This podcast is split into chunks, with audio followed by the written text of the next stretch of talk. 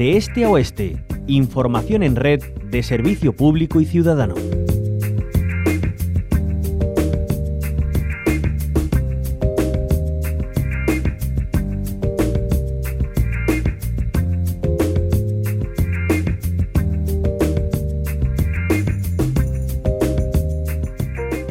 Los centros eh, de día de atención a la drogodependencia de la provincia de Sevilla están sufriendo un parón en sus servicios, en concreto el de Juan 23, Macarena y Sur, tras la noticia del cierre definitivo de estos centros a partir del 1 de enero de 2023 y tras haberse iniciado una campaña de recogida de firmas para evitar esta interrupción del servicio.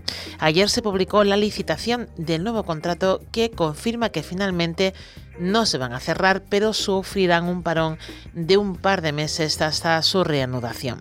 Los usuarios y usuarias solicitan que se dé continuidad al servicio por el grave perjuicio que supone para las personas usuarias y sus familiares.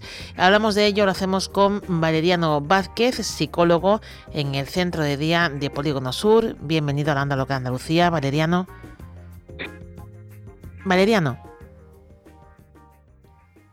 Bueno, intentaremos hablar con Valeriano eh, en unos segundos. Ahora saludamos